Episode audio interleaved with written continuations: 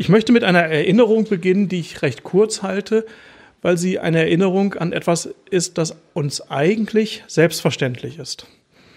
Es ist uns selbstverständlich, weil wir alle Menschen sind. Und es ist uns selbstverständlich, weil wir alle irgendwie wissen, wie das geht, Mensch zu sein. Aber wir müssen daran erinnern, weil gerade heute vieles, was selbstverständlich gewesen ist, in Vergessenheit geraten ist und uns nicht mehr so deutlich vor Augen steht. Und oft ist es so, dass das Selbstverständliche, weil wir es nicht jeden Tag neu zur Sprache bringen, äh, gelegentlich auch mal zur Sprache gebracht werden muss. Und es geht darum, ein wenig nachzudenken, was eigentlich das menschliche Leben ist, also wer der Mensch ist. Zunächst mal zwei Thesen, A und B. Der Mensch ist erstens ein Naturwesen. Wir sind natürliche Lebewesen. Wir gehören ins Reich der Natur. Wir sind zunächst einmal auch Tiere. Die Bestimmung des Menschen, die Aristoteles gibt, ist jene, dass der Mensch ein vernunftbegabtes Tier sei.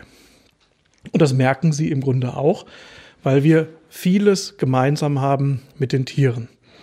Wenn Sie einen, einen Hund sehen, der Schmerz empfindet, dann wissen Sie im Grunde in Entsprechung zu Ihrem eigenen Schmerzempfinden, was es für diesen Hund bedeuten könnte. Sie haben eine Ahnung davon. Wir wissen nicht genau, was es für den Hund bedeutet, Schmerz zu haben. Aber wir können doch auch die Welt der Tiere einigermaßen verstehen, weil wir mit ihnen vieles teilen, was uns mit ihnen gemeinsam ist, weil wir auch Naturwesen sind, weil wir Lebewesen sind. Wir bedürfen auch der Nahrung, wir bedürfen des Wassers. Wir leiden wenn es zu kalt ist, wir leiden, wenn es zu warm ist. Das hat etwas zu tun mit der Tatsache, dass wir Lebewesen sind. Aber als Menschen sind wir auch Freiheitswesen. Wir sind frei und das führt dazu, dass wir unsere Natur, wenn man das in eine Formel bringt, nicht einfach nur sind, sondern unsere Natur haben. Wir verhalten uns zu unserer Natur. Wir eignen uns unsere Natur an. Um ein ganz kurzes Beispiel zu geben, wenn sie fasten, also sich willentlich der Nahrung enthalten, obwohl sie essen könnten, obwohl sie was in ihrem Kühlschrank haben, dann tun sie etwas, was eigentlich kein Tier kann. Nicht, Tiere müssen manchmal fasten oder Tiere müssen hungern, weil es keine Nahrung gibt. Genauso wie Menschen auch manchmal hungern müssen. Aber wir können uns zu unserem Hungergefühl nochmal eigens verhalten. Das kann, können religiöse Gründe sein, das können medizinische Gründe sein, dass der Arzt ihnen gesagt hat, sie müssen mal abnehmen und sich etwas gesünder ernähren. Das können kosmetische Gründe sein, dass sie in den Spiegel geschaut haben und gesagt haben, jetzt verzichte ich mal auf Nahrung. Die Gründe sind vielfältig, aber es ist eine Weise des sich Verhaltens zu unserer Natur, zum Natürlichen. Und das ist eigentlich der Bereich, in dem Kultur beginnt, in dem die menschliche Kultur, die Kultur des Selbst, eines eigenen Selbst und die Kultur einer Gemeinschaft bestimmt. Und das bedeutet, wenn man das wiederum in eine Formel bringt, wir Menschen leben nicht einfach nur, sondern wir Menschen führen unser Leben. Das ist ein ganz wichtiger Unterschied. Und Lebensführung heißt, dass wir uns darüber Gedanken machen können und müssen, wo es denn hingehen soll mit unserem Leben, wozu wir überhaupt leben. Und das sind Fragen, die jeder stellt. Wenn Sie die nicht stellen, stellen Sie sie eigentlich auch. Also Sie können nicht einfach sagen, ich stelle diese Fragen nicht und damit bin ich dann entbunden von diesen schwierigen Dingen der Lebensführung. Nicht? Auch jemand, der diese Fragen nicht stellt, führt das Leben und führt sein eigenes Leben. Und in der traditionellen Sicht hat man eben die These vertreten, dass es bestimmte Weisen gibt, etwas mit sich selbst anzufangen, mit seinem eigenen Leben, bestimmte Weisen gibt, sich zu sich selbst zu verhalten, die besser sind als andere. Da taucht schon etwas Normatives auf. Das ist übrigens etwas, was wir nicht nur in der westlichen Tradition kennen. Das Erstaunliche ist, dass zum Beispiel in der indischen oder in der chinesischen Kultur wir ganz ähnliche Überlegungen haben, die fast zeitgleich auch entstanden sind. Es gibt eine große Parallele von Überlegungen zu dem, was man dann in der philosophischen, in der theologischen Tradition Tugend genannt hat. Also Tugenden sind eigentlich Verhaltensweisen, also Haltungen, die es uns erlauben, in bestimmten Situationen so oder anders zu handeln. Und eine berühmte Tugend ist zum Beispiel die der Gerechtigkeit. Und Gerechtigkeit ist nicht etwas, was sich in einer ganz bestimmten Situation je neu einstellt, sondern Gerechtigkeit ist eigentlich eine Haltung, die unser Leben prägt, sodass wir in bestimmten Situationen dann gerecht handeln können. Das ist eine Haltung, die wir entwickelt haben. Und die Antike, sowohl die philosophische Antike vor dem Christentum, das Christentum hat das auch aufgegriffen, aber auch das indische, das chinesische Denken weltweit hat man so diesen Gedanken entwickelt, dass Menschen eben in der Kultur, in der Bildung Verhaltensweisen entwickeln können, die ihr Leben eigentlich erst menschlich machen. Denn wir würden ja sagen, ein gerechter Mensch ist mehr ein Mensch, in besserer Weise ein Mensch, als ein ungerechter Mensch. Erziehung, Bildung ist eigentlich eine Form der Aneignung dieser Haltung, die wir als Gesellschaft oder die wir als Gemeinschaft für wichtig erachten.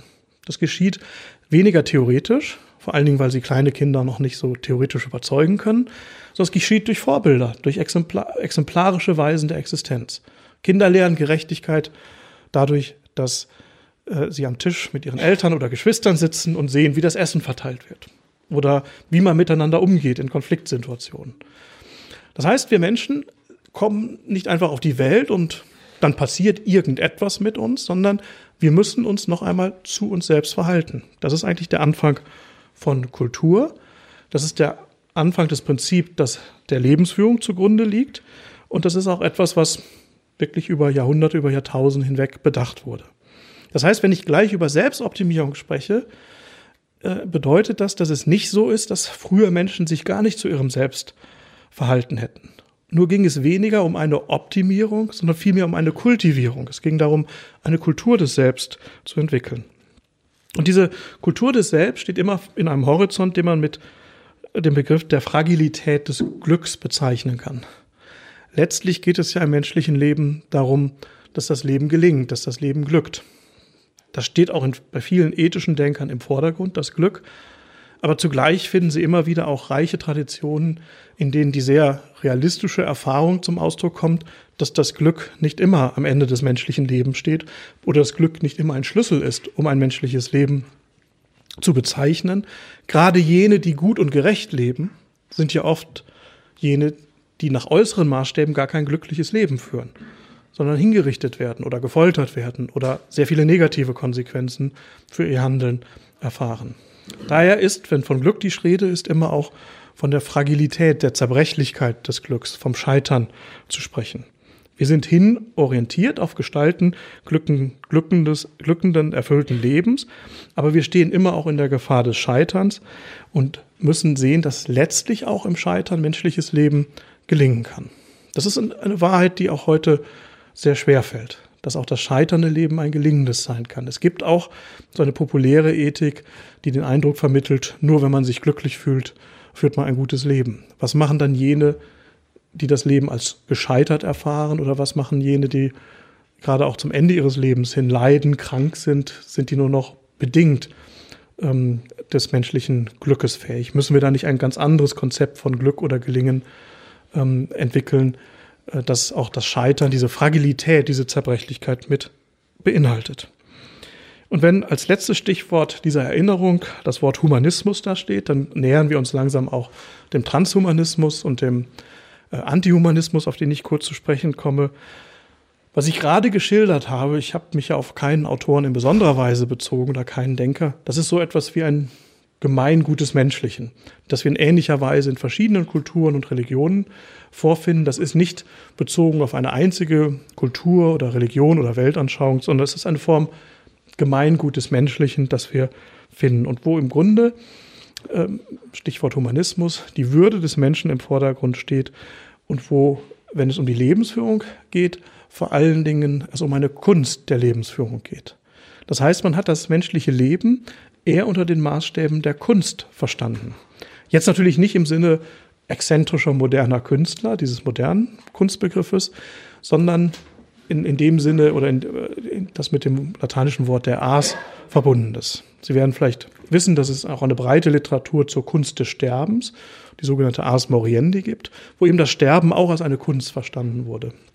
Also was damit gemeint ist, ist, dass das ein Vollzug des Menschen ist, der eben auch diese Momente des Kreativen, des Schaffenden, eines Selbstverhältnisses in sich hat und vor allen Dingen ein Vollzug, in dem nicht alles planbar oder machbar ist, sondern wo in einer gewissen Weise auch Dinge von außen kommen müssen, wo etwas wie auch Erfahrung, Habitualisierung eine Rolle spielt. Nicht, wenn Sie eine Kunst einüben, dann wissen Sie eben, äh, wenn Sie 10, 20, 30, 40 Jahre eine bestimmte Kunst üben, dann gewinnt es plötzlich eine Leichtigkeit, die es aber eigentlich gar nicht hat, weil die Kunst eine höchst anspruchsvolle ist.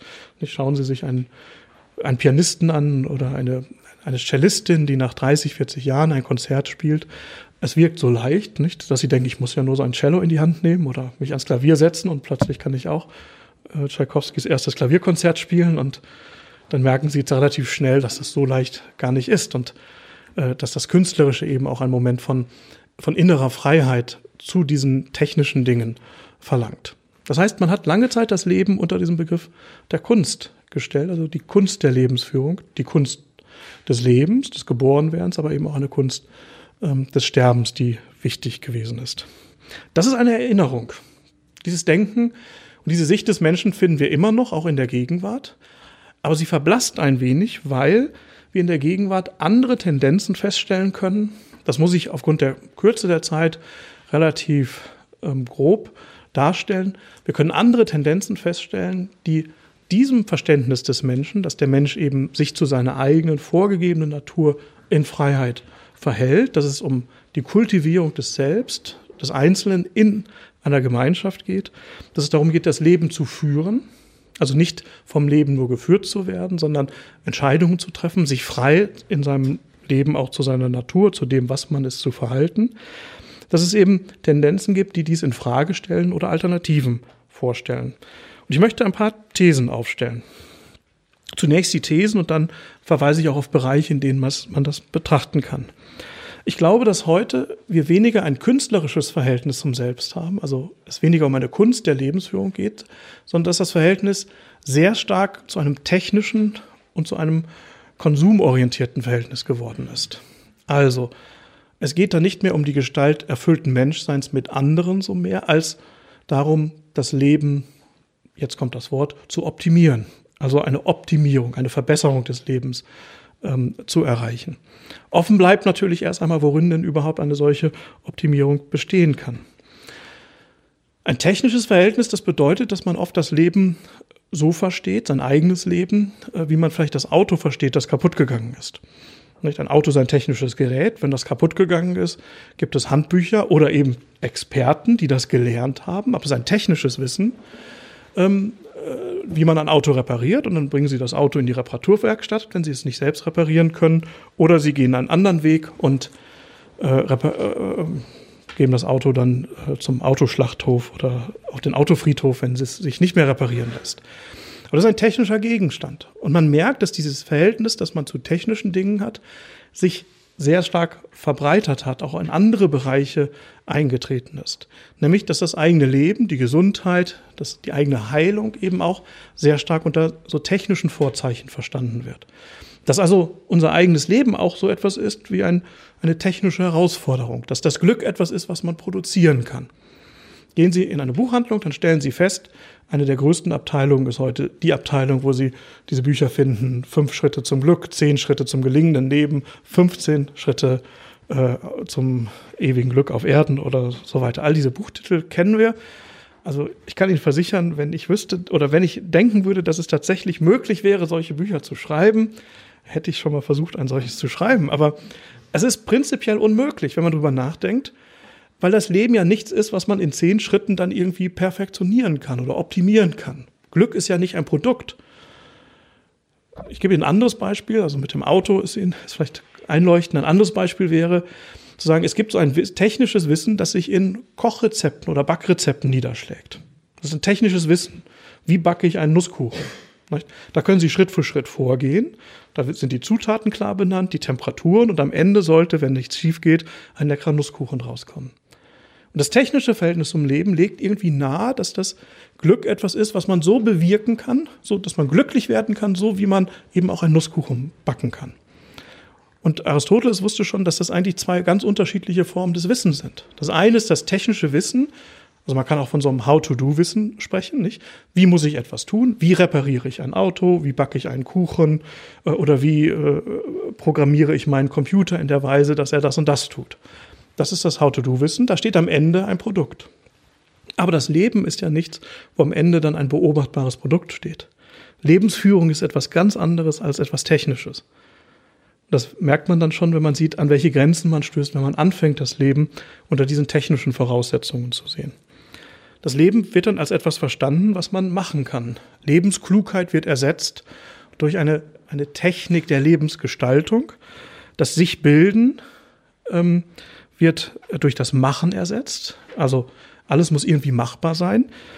Und das sich entwickeln, dass man eben etwas entwickeln lässt, das ist ja eine organische Metapher, wie eine Blume sich entwickelt, wird eben auch durch Planbarkeit und Machbarkeit, durch Planen und Machen ersetzt.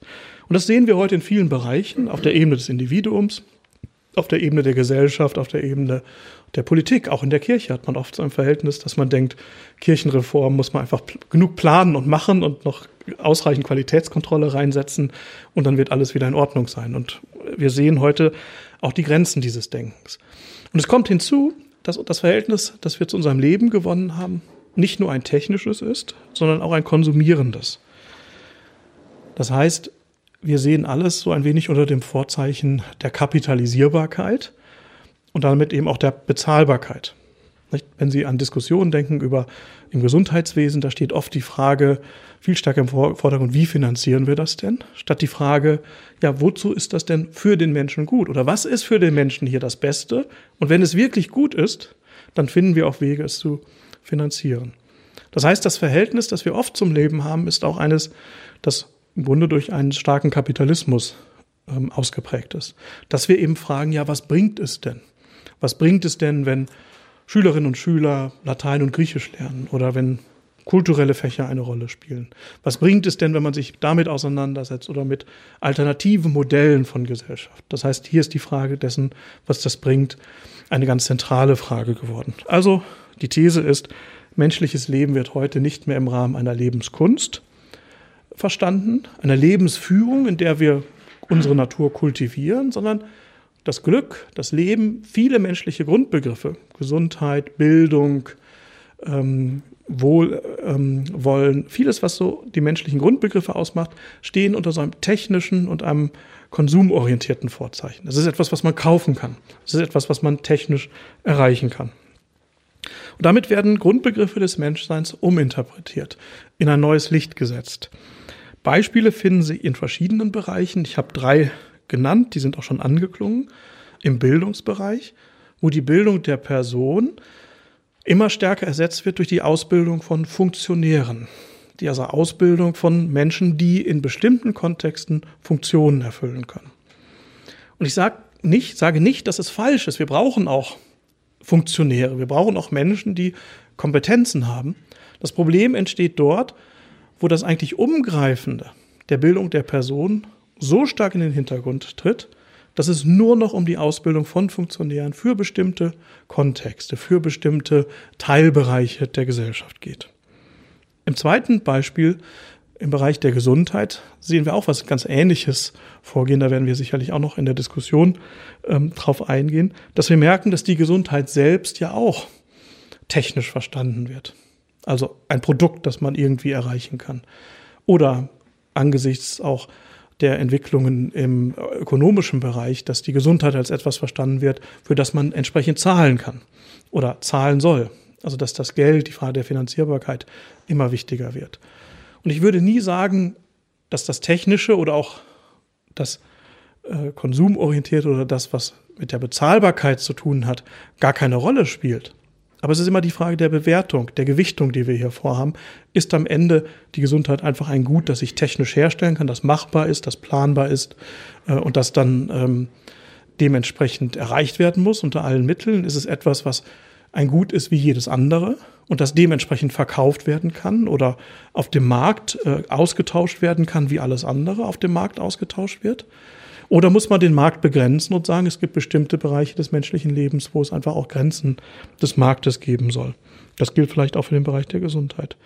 Und selbst im Bereiche der Religion können wir das feststellen.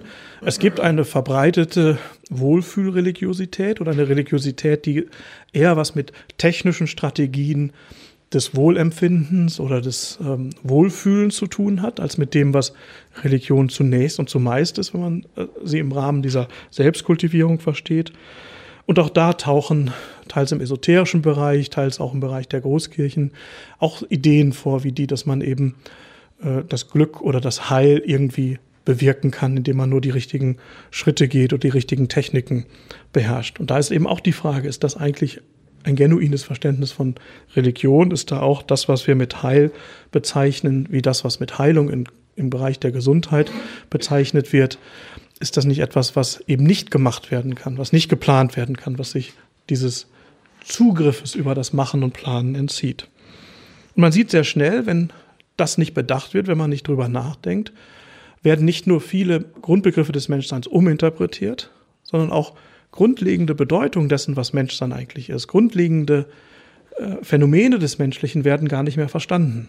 Also dass es eben in der Bildung um die Bildung der Person geht oder dass es, dass es im Gesundheitswesen nicht allein um Gesundheit geht, sondern auch um die Anerkennung der Gebrechlichkeit des Menschen, der Endlichkeit des Menschen und dass eben Gesundheit nichts ist, was man irgendwie kaufen oder technisch bewerkstelligen kann. Oder auch im Bereich der Religion, dass das, was mit dem Wort Heil religiös bezeichnet ist, eben auch nichts ist, was man einkaufen kann oder planen, berechnen oder auf ein technisches Gut reduzieren kann.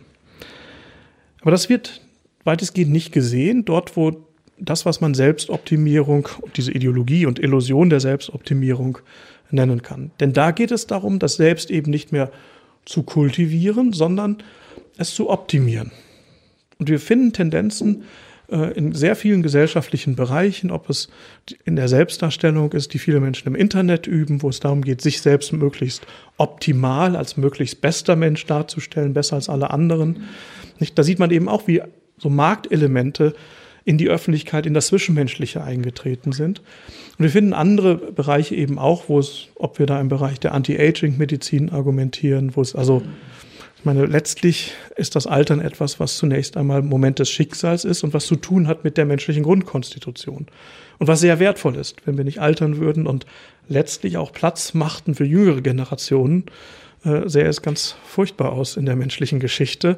Dann hätten wir halt noch Leute hier um uns herum, die Cäsar noch gekannt haben und sich noch an die römischen Zeiten in Koblenz erinnern würden.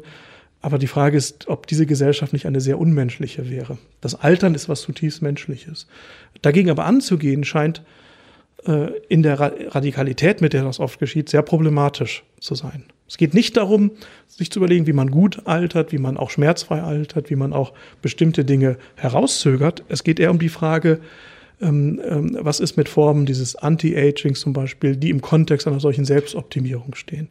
Denn das bedeutet dann, dass eigentlich der alternde Mensch an den Rand gedrängt wird. Das bedeutet, dass eine bestimmte Phase, die Jugend, ähm, verherrlicht wird und als optimal dargestellt wird. Und ähnliches finden wir in anderen Bereichen auch.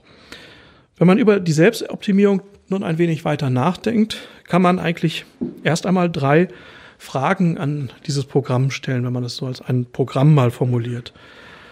Das eine ist, die Selbstoptimierung ist alles andere als bescheiden. In der Selbstoptimierung geht es nämlich immer um den Maximalismus. Es geht immer um das Beste statt um das möglichst Gute. Das klassische Denken hat immer um die Gefährdungen des Guten gewusst. Da gab es nie die These, wir müssen jetzt das bestmögliche Leben führen. Es ging eigentlich immer um ein möglichst gutes Leben. Es geht darum, dass das Leben möglichst gelingt, weil man sich immer bewusst war, dass das Schicksal oder gegenläufige Tendenzen oder Kräfte das Leben und das Glück auch radikal in Frage stellen können. Die Frage ist eben, ja, was soll das denn bedeuten, das Beste? Und welcher Anspruch steht dahinter? Wir können in bestimmten Bereichen relativ gesehen äh, von einem besser und schlechter oder von einer Optimierung sprechen. Also Sie merken, wenn Sie darüber nachdenken, das ist zunächst mal auch ein technischer Begriff. Nicht? Optimierung, wir können sagen, ja, wir können die Autos in, optimieren im Hinblick auf den Verbrauch von Benzin. Wenn wir sagen, weniger Benzin ist bei derselben Leistung ein besseres Auto. Das ist eine Möglichkeit der Optimierung. Das heißt, der Begriff der Optimierung ist in sich erstmal auch ein technischer Begriff.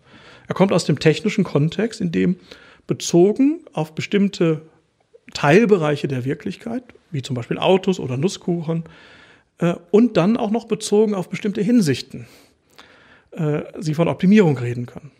Sie können natürlich auch ein Auto optimieren im Hinblick auf Geschwindigkeit oder Größe, dass Sie sagen, ja, möglichst groß und dann spielt halt der Benzinverbrauch weniger eine Rolle. Das heißt, dieser Begriff der Optimierung funktioniert eigentlich nur, indem man einen Teilbereich der Wirklichkeit, der auch technisch beherrschbar ist, angibt und dann eine Hinsicht nennt, unter der dann von Optimierung die Rede ist.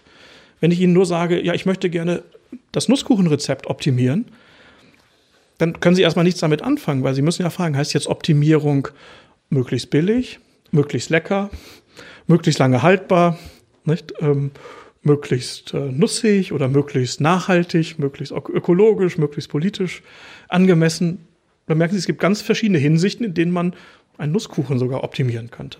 Da stellt sich bei Menschen eben die Frage, ja, was heißt das denn, wenn wir sowas wie Selbstoptimierung feststellen können, wenn das ein Anliegen ist, dass man möglichst besser werden will? Was bedeutet dieser Maximalismus? Und die These, die ich aufstellen möchte, ist die, dass eigentlich die Ziele dieser Selbstoptimierung weitestgehend willkürlich sind. Wir führen auch keinen gesellschaftlichen Diskurs darüber, wer diese, warum, aus welchen Gründen festlegt. Wir müssten eigentlich diesen Diskurs darüber führen. Wir müssten eigentlich fragen, warum äh, wachsen junge Leute heute mit der Idee auf, dass ihr Leben nur dann wirklich glückt, wenn sie möglichst schnell alles machen oder möglichst gut in den und den Bereichen sind. Wir müssten eigentlich darüber gesellschaftliche Debatten führen. Was heißt oder warum werden welche Ziele für das menschliche Leben festgelegt? Die führen wir aber nicht. Wir führen weitestgehend Ziele über Mittel. Ich habe das in den letzten Jahren mal verfolgt, vor allen Dingen an der Bildungsdebatte. Sie finden in der Bildungsdiskussion ganz wenige Beiträge, die die ganz einfache, aber extrem komplexe, schwierige Frage, wozu bilden wir Menschen und wozu bilden Menschen sich, in den Vordergrund stellen. Sie finden aber hunderte von Artikeln, die darauf hinweisen, dass mit dem iPad höhere Bildungserfolge zu erreichen sind oder mit dem Internet oder mit anderen te technischen Hilfsmitteln. Das heißt, wir führen fortwährend Debatten über Mittel, die sind für unsere instrumentell orientierte Vernunft auch wesentlich leichter zu führen als Debatten über Ziele, über Zwecke. Wozu tun wir das alles? Wozu produzieren wir das alles? Wir wissen immer, nicht, wenn wir das auf das Auto oder den Nusskuchen übertragen, wir fragen fortwährend, äh, wie wir bessere Nusskuchen backen in verschiedenen Hinsichten oder was mit dem Nusskuchen passiert, wenn wir dieses Öl oder dieses Fett oder diese Butter nutzen äh, oder diese Nüsse. Aber wir fragen eigentlich nie, wozu wir denn eigentlich Nusskuchen backen. Die Frage fehlt. Und die fehlt im Grunde, weil die Ziele willkürlich sind. Und das Problem ist natürlich, wenn Ziele willkürlich sind, man die Frage nach diesen Zielen nicht stellt, dann werden sie oft unterschwellig beantwortet.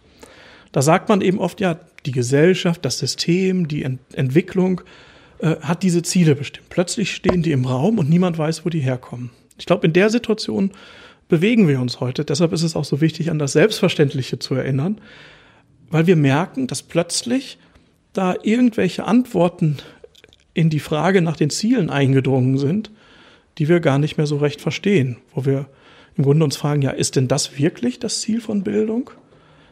Oder wird uns da etwas vorgegeben, vielleicht auch, das ist auch eine These, weil wir eben äh, unter der Diktatur dieses technischen und dieses kapitalistischen Denkens eben auch eine Verschiebung im Verständnis des Menschen haben.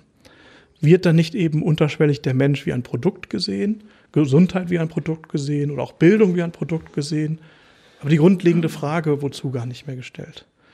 Und spielen dann nicht bestimmte, oft sehr anonyme Kräfte eine Rolle, die wir mehr schlecht als recht dann mal den Markt nennen, die Wissenschaft oder die Technik.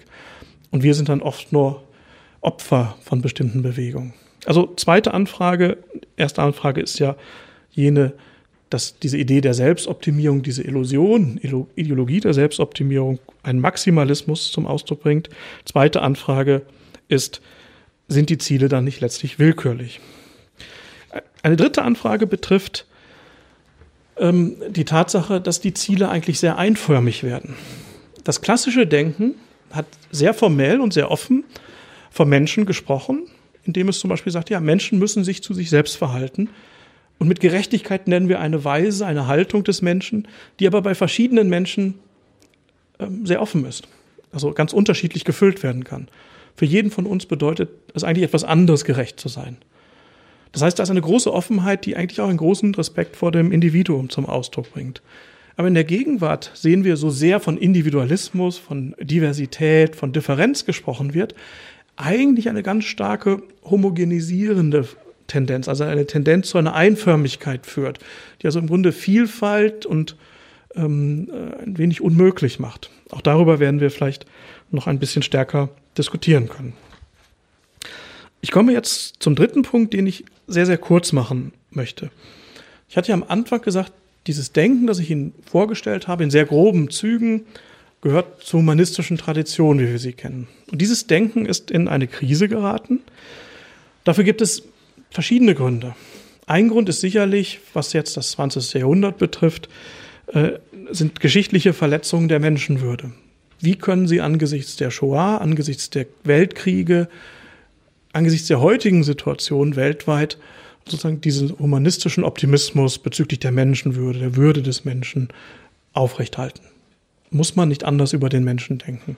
Ist der Humanismus nicht selbst eine Illusion? Das war eine Frage, die sich gerade im 20. Jahrhundert neu gestellt hat. Damit eng verbunden ist die Krise überlieferter philosophischer und auch theologischer Begründungen der Würde des Menschen und dieser Sicht des Menschen, die ja auch verankert war in ein, eine philosophische, theologische Sicht des Menschen. Und es kommen eben Fortschritte in Technik und Naturwissenschaften hinzu. Mit ganz neuen Versprechungen, die es gibt. Ich werde gleich darauf eingehen. Und als Antwort auf diese Krise haben sich im Grunde zwei Bewegungen, die eigentlich widersprüchlich sind, entwickelt. Das eine ist der sogenannte Antihumanismus. Der ging davon aus, dass, wie im 19. Jahrhundert Nietzsche den Tod des Menschen verkündet hat, wie heute auch den Tod, äh, Verzeihung, wie im 19. Jahrhundert Nietzsche den Tod Gottes verkündet hat, wie heute umgekehrt äh, oder noch radikaler den Tod des Menschen verkünden müssen. Das heißt, der Tod des Menschen ist halt äh, der Tod des Menschen als jenes besonderen Subjektes mit einer besonderen Würde, äh, den Tod äh, des Menschen als eines Wesens mit Freiheit.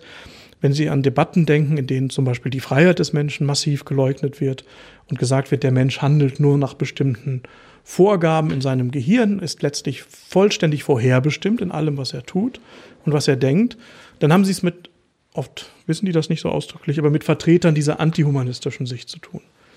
Also der Tod des Menschen heißt nicht, dass wir individuell alle, sterben, aber das, was mit der Idee des Menschen, mit der Würde, mit der Freiheit des Menschen, mit dieser Möglichkeit der Selbstkultivierung verbunden ist. Das äh, ist damit gestorben. Dann müssen wir auch tatsächlich nur noch über Systeme oder über Strukturen sprechen. Äh, wir müssen dann nicht mehr über Personen und Individuen sprechen. Die zweite Option, die sich entwickelt hat und die im Titel sich auch niedergeschlagen hat, ist die Option des Transhumanismus. Trans heißt ja über hinaus, also eine Option über den Humanismus hinaus. Und man kann vereinfacht sagen, was sich hier ausdrückt, ist auch etwas, was wir bei Nietzsche schon finden. Und Nietzsche war da nicht etwa jemand, der das selbst bewerkstelligen wollte, sondern der das wirklich als Gefahr erkannt hat. Das ist die äh, Möglichkeit des Supermenschen oder des Übermenschen. Also im Englischen sagt man Superman, äh, also der, die Ideologie des Übermenschen, die hier eine Rolle spielt. Und damit wird das, was religiös mit Heil bezeichnet wird, zu einem innerweltlichen Phänomen. Aber damit wird auch der Mensch, so wie wir ihn kennen, radikal in Frage gestellt, weil es ja darum geht, den Menschen zu überwinden, einen neuen Menschen an diese Stelle zu setzen. Sie werden merken, dass viele Ideologien des 19., 20., und 21. Jahrhunderts immer wieder vom neuen Menschen gesprochen hat. Und dieser neue Mensch ist eben sehr oft dieser Übermensch, der auch im Denken des Transhumanismus eine Rolle spielt.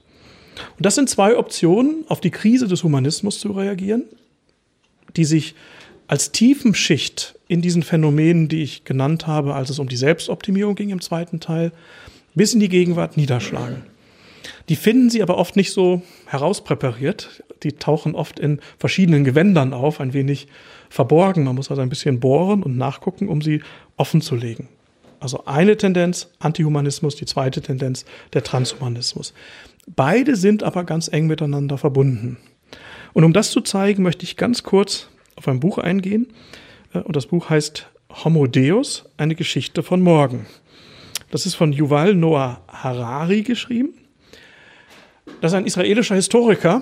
Da fällt natürlich schon erstmal auf, äh, dass er als Historiker eine Geschichte von morgen schreibt. Eigentlich ist es ein gutes Prinzip für Historiker, sich auf die Vergangenheit zu beschränken. Das ist schon schwierig genug, die Vergangenheit zu bewältigen. Also es ist schon ein wenig äh, kühn, sich mit der Geschichte von morgen zu beschäftigen. Ähm, aber das Buch, jetzt können Sie natürlich sagen, ja, das sind ja so Sonderdiskussionen, die irgendwo in kleinen Gemeinschaften von Forschern geführt werden. Das eine ist, das ist ein Beispiel für zahlreiche Bücher, die auch ihren Niederschlag in populärer Literatur gefunden haben. Also dieses Buch Homo Deus ist zwar also mehrere hundert Seiten lang, also ein dicker Schinken, aber es, ist, es liest sich sehr, sehr leicht. Das ist keine schwere Lektüre, sondern man liest es so herunter und ähm, ja, man ärgert sich natürlich immer wieder mal über die Argumentation, auch die äh, sehr ungenaue äh, Begründung der Thesen, aber es ist im Grunde sehr populär geschrieben. Die, viele andere Bücher wären hier auch zu nennen oder auch ähm, in der populärwissenschaftlichen Literatur Stellungnahmen bis hin im Grunde zu politischen Debatten oder Debatten in den Feuilletons. Und bei diesem Buch ist es so, dass es die deutsche Übersetzung, die englische Ausgabe zahlreiche Aufna Auflagen erlebt haben. Ich weiß nicht, wie oft ich im, im Zug Leute gesehen habe, die dieses Buch gelesen haben. Jetzt lassen Sie natürlich den Titel sich nochmal über die Zunge gehen. Homo Deus, also äh, nicht Gott als Mensch, sondern der Mensch, Homo, als Gott er dreht natürlich genau das Christliche um. Anselm hat noch gefragt, cur deus homo, also warum ist Gott Mensch geworden? Das bezog sich auf Jesus Christus. Ähm, aber er sagt umgekehrt homo deus, der Mensch muss zum Gott werden. Der Mensch als Gott. Das ist die Geschichte von morgen. Und was er macht, ist, er entwickelt eigentlich zwei Alternativen und tut dies auch ganz offen im Kontext eines liberalistischen Denkens der Freiheit und eines Antiliberalismus. Er sagt nämlich, wir sind jetzt an einer ganz entscheidenden Stelle der Menschheit und wir sind jetzt in einer Phase, in der wir die Krankheiten, die Endlichkeit äh, des menschlichen Lebens, die Sterblichkeit überwinden können und es dann zu einer Vergottung des Menschen kommen könne. Er spricht ausdrücklich an einer Stelle äh, von einem Upgrade des Menschen. Also der, so wie Sie, wenn Sie vielleicht mal Glück haben, am Flughafen ein Upgrade bekommen in die Business Class, sagt er, ist es jetzt für den Menschen möglich, ein Upgrade vom Menschen zum Gott zu bekommen. Und eigentlich müsste man sagen, das ist ja so absurd, warum müssen wir uns damit jetzt Zeit nehmen, uns überhaupt darüber Gedanken zu machen? Also Spinner gab es ja immer in der Geschichte, warum sollen wir uns darüber ähm, jetzt irgendwelche Gedanken machen? Nochmal wiederholt, das ist eigentlich ein Denken, das symptomatisch für bestimmte Entwicklungen ist, in die auch sehr, sehr viel Geld investiert wird. Also gerade in diesem Bereich äh, der, an der Schnittstelle von Computertechnologie und Medizin werden enorme Summen investiert. Ähm, und das ist eben auch ein Bereich, wo vielleicht auf der einen Seite zu optimistisch, aber dann doch prinzipiell gewisse Linien auch politisch gelegt werden, darüber, in welche Richtung wir uns ähm, weiterentwickeln, also in welchen Bereichen geforscht wird, in welchen Bereichen ähm, auch staatlicherseits ähm, dann Geld investiert wird oder was unterstützt wird. Und da steht also zum einen die Vision des Homo Deus, der Mensch, der vergottet wird. Und da gibt es verschiedene Möglichkeiten, entweder biotechnologisch oder durch ganz neue nicht-organische Lebewesen, also indem man das Leben und unser Bewusstsein zum Beispiel von der organischen Grundlage ähm, entzieht. Oder so Vorstellungen wie die, dass man, ja, so ähnlich wie Sie Ihr Auto auch mal zur, zur ähm, Inspektion bringen, nicht? Dann gehen sie auch alle zwei, drei Jahre oder alle zehn Jahre zur Inspektion, dann stellen die Ärzte fest, ach, ein bisschen viel getrunken in den letzten zehn Jahren. Die Leber sieht gar nicht so toll aus. Wir machen mal eine neue und setzen die ihnen ein. Also, das sind so Visionen, die dann formuliert werden. Und Sie merken natürlich, das ist keine Vision für die gesamte Menschheit. Das ist eine Vision für ausgewählte Menschen, die es sich leisten können, äh, zu Gott zu werden oder sehr lange, wenn nicht ewig, zu leben. Also eine Vision für einen kleinen Kreis. Damit wird im Grunde auch schon deutlich, dass es nicht um die Menschheit geht, keine Vision Befreiung der Menschheit, sondern eines ausgewählten Kreises. Und gleichzeitig ähm, kann man feststellen, dass das etwas ist, was natürlich ganz stark in diese Idee der Selbstoptimierung hineinpasst. Denn wenn Sie den Menschen wirklich optimieren wollen, dann ist es ja nur folgerichtig, ihn zu einem Gott zu machen. Dann ist es auch folgerichtig, das mit den technischen Möglichkeiten zu machen, also zu bestimmen, ähm, äh, äh, wie man das dann technisch herstellen kann. Und dann ist es auch nur folgerichtig, das kapitalistisch zu vermarkten. Jetzt ist natürlich jedem klar, also der Gott, um den es dort geht, diese Vergottung, das ist nicht der christliche oder jüdische oder islamische Gott. Das ist eher so äh, ein Götterhimmel, der dann neu entsteht, so ein Polytheismus wie bei den Griechen. Also wo sie ja auch die griechischen Götter haben, die sehr menschliche Gefühle haben, aber äh, eigentlich ja die, die Unsterblichen heißen, also die, die nicht sterben müssen. Das heißt, was er hier ankündigt, ist so eine Art die Vision eines neuen Polytheismus, dass es dann Menschen gibt, die ewig leben werden.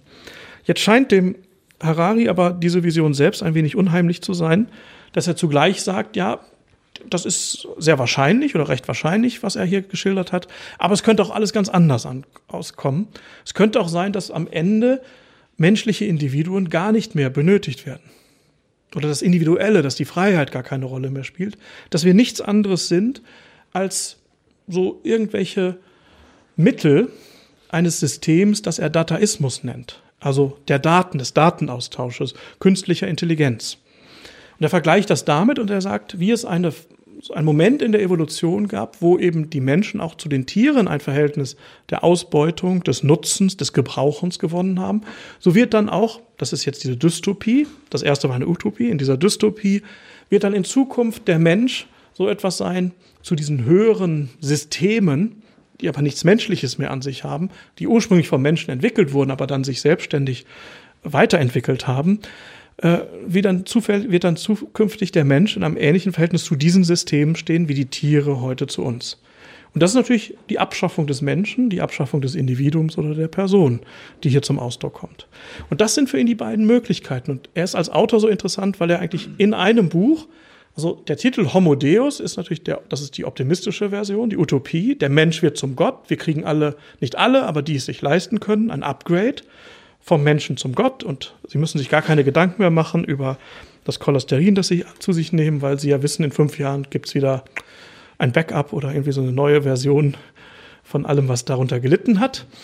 Ähm, ja, da merken Sie, das ist nicht unverführerisch, dieser Gedanke, weil sie plötzlich äh, viele Dinge gar nicht mehr so ernst äh, nehmen müssen, weil ja fünf Jahre, zehn Jahren gibt es die neue, ähm, werden Ersatzteile bestellt und äh, eingebaut. Oder die andere Vision, wo er auch sagt, das ist auch nicht unwahrscheinlich, der Dataismus, eine neue Religion des Systems, der Daten, die anonym ist. Und wenn es dann noch Menschen, überhaupt noch Menschen gibt, dann sind diese Menschen äh, letztlich sowas wie ja, Insekten, nicht, die diesem System dienen, die irgendwie eine Funktion oder Rolle noch erfüllen, aber gar nicht mehr in Freiheit zu sich eintreten können. Dann alle Entscheidungen werden auf der Ebene des Systems getroffen. Es gibt Filme, die das ähm, thematisieren, also schon als so eine Dystopie. Jetzt ist natürlich die Frage, wenn das die Herausforderungen sind, was tun? Und ich möchte schließen mit einigen Thesen, Antworten aus einer philosophischen Perspektive, also keiner theologischen, sondern aus einer, die der allgemeinen Vernunft des Menschen zugänglich ist, auf dieses mögliche Ende des Menschen. Und ich glaube, das Ende des Menschen ist ja sowohl gegeben im Transhumanismus, weil man dann über den Menschen, wie wir ihn kennen, hinausgeht und den Übermenschen, den Menschen als Gott propagiert, wie auch im Antihumanismus. Und beide Optionen scheinen mir zutiefst fragwürdig zu sein und sehr, sehr gefährlich auch dort, wo sie nur leitend sind, also wo sie zunächst mal als Ideen unser Handeln, unser Nachdenken leiten. Wir dürfen nie vergessen, Ideen haben Konsequenzen. Wir tun oft so, dass wir sagen, ach, das ist ja nur eine Idee, nur eine wilde Idee. Wir wissen aus der Geschichte, wie anfänglich die Ideen von Spinnern sowohl positiv, aber auch negativ enorme Konsequenzen haben können. Und deshalb müssen wir, da hilft, denke ich, die Philosophie sehr stark, Ideen kritisch prüfen, auf den Prüfstand stellen, aber auch Alternativen suchen. Also in Frage stellen, was mit so einem Projekt wie dem der Selbstoptimierung gemeint ist. In Frage stellen, ob das, was mit Antihumanismus oder Transhumanismus gemeint ist, äh, wirklich ähm, eine menschenwürdige Vision ist oder ob wir nicht Alternativen an die Stelle dieser einen, einen Utopie, der anderen Dystopie ähm, stellen müssen. Oder fragen, ob die Utopie tatsächlich so utopisch ist. Ist eine Welt des Transhumanismus, wo Menschen zu Göttern werden ähm, und dann viele, viele Menschen sich das gar nicht leisten können, vielleicht das Notwendigste gar nicht leisten können. Ist das wirklich eine menschliche Welt? Ist es eine menschliche Welt, wo wir nicht mehr die Weisheit des Alterns haben? Ist es eine menschliche Welt, wo wir nicht mehr die Grunderfahrungen, die auch mit Schmerz, mit Leid, mit Krankheit verbunden sind, machen können, so schwierig und problematisch Krankheiten sind? Ist eine Welt ohne Tod wirklich eine menschliche Welt oder ist das nicht eine zuletzt tief, tief unmenschliche Welt, auf die wir zugehen, wenn der Tod nicht mehr da ist? Gibt der Tod nicht letztlich dem Menschen auch seine Würde und eine ganz besondere Würde, weil sich dann die Freiheit des Menschen in viel radikalerer Weise in jeder Entscheidung bewährt, als wenn das Leben sehr, sehr lange dauert oder ähm, sogar ewig dauert. Das sind Fragen, die im Raum stehen. Ich möchte abschließend Thesen aufstellen, dessen, was notwendig ist. Ich glaube, notwendig ist gerade in der heutigen Situation ein neuer Humanismus. Das Wort Humanismus äh, ist irgendwo auch in der Philosophiegeschichte sehr stark in so einen Verdacht geraten. Also heute, wenn man heute von Humanismus spricht, denkt man oft an jene Menschen, die so im Humanistenverband organisiert sind, also organisierte Atheisten. Aber das meine ich nicht, also es dürfte hoffentlich klar geworden sein.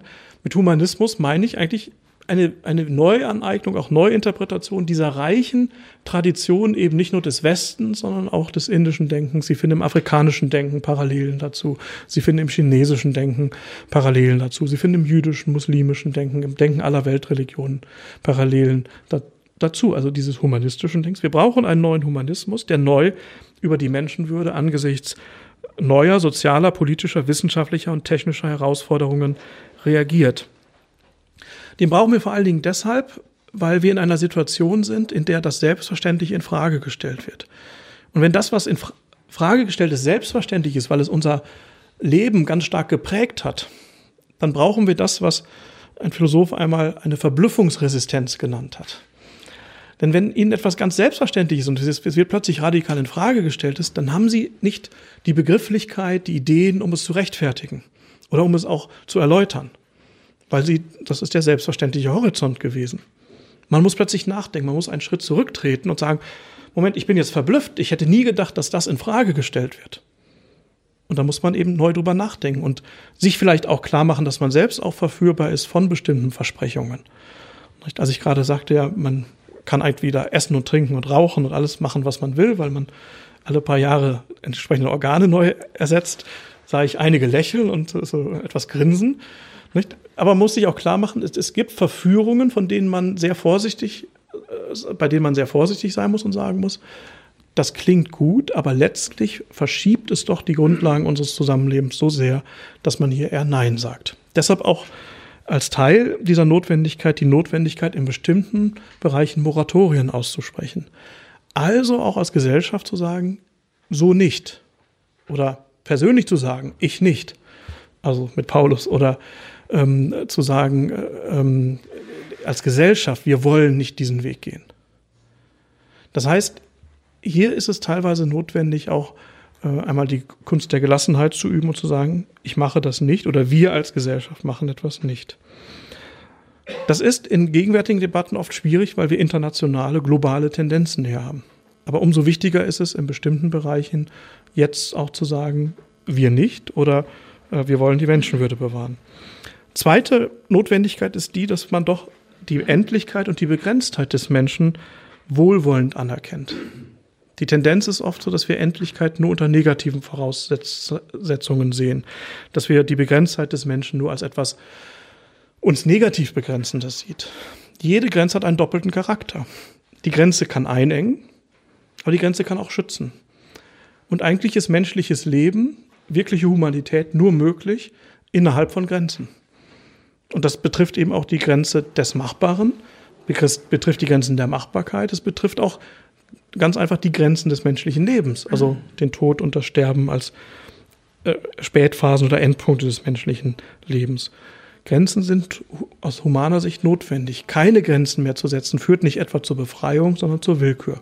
Wenn es keine Grenzen mehr gibt, dann schlägt die Freiheit in Willkür um. Und dann ist man wieder bei der willkürlichen Bestimmung der Frage, wozu leben wir eigentlich?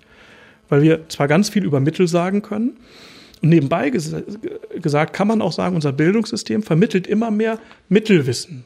Also Wissen über Mittel, wie man instrumentell verfährt. Also Kompetenzen heißt das heute, neu, neu Hochdeutsch. Ähm, aber wir fragen immer weniger, weil die Fächer, in denen das geschieht, auch immer stärker zurückgefahren werden, auch verändert wurden. Wir vermitteln immer weniger im Bildungssystem oder befähigen Menschen immer weniger dazu zu fragen, ja, wozu tun wir etwas eigentlich? Das heißt, zweiter Imperativ, wohlwollende Anerkennung des, der Endlichkeit und der Begrenztheit des Menschen. Der dritte Imperativ, das können wir, oder diese Entwicklung, die ich genannt habe, die ich gezeigt habe, die kann man nicht allein theoretisch äh, kritisieren. Da kann man nicht allein auf so einer abstrakt-theoretischen Ebene agieren. Das ist ganz wichtig, dass wir begrifflich da auf der Höhe argumentieren. Es ist ganz wichtig, dass wir uns auch kritisch damit auseinandersetzen. Was aber auch notwendig ist, ist Zeugnis zu geben von einer bestimmten Weise des Verhältnisses zum eigenen Selbst und zum anderen. Und einer bestimmten Weise, in der wir als Gesellschaft uns zu uns selbst verhalten. Das heißt, die Praxis ist wichtig.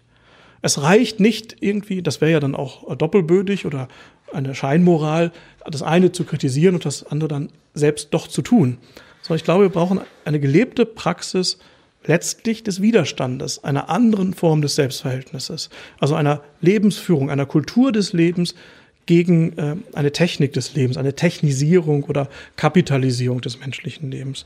Dieses Zeugnis ist notwendig.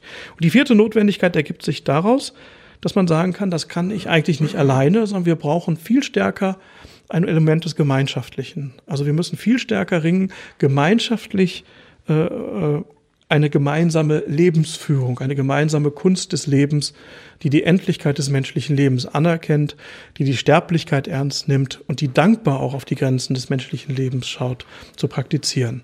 Ganz alleine geht das nicht, sondern es geht nur in Form einer geteilten Gemeinschaft, eines gemeinschaftlichen Lebens, in dem eine bestimmte Form der Praxis und des Denkens bewahrt wird. Wenn man diesen Imperativen folgt, wenn man diese Gebote, das sind vielleicht Gebote für das 21. Jahrhundert, eines neuen Humanismus ernst nimmt, dann ist es vielleicht so, dass das, was als Utopie und Dystopie oder als Schreckgespenst des Antihumanismus und des Transhumanismus vor unseren Augen steht, sich vielleicht nicht völlig abwenden lässt, aber doch relativieren lässt und doch auch tatkräftig kritisieren lässt. Und dann wird sich eben zeigen, welche Lebensweise, welches Denken über den Menschen realistischer ist, aber letztlich auch menschlicher ist. Ich danke Ihnen ganz herzlich für Ihre Aufmerksamkeit und freue mich auf die Diskussion. Vielen Dank.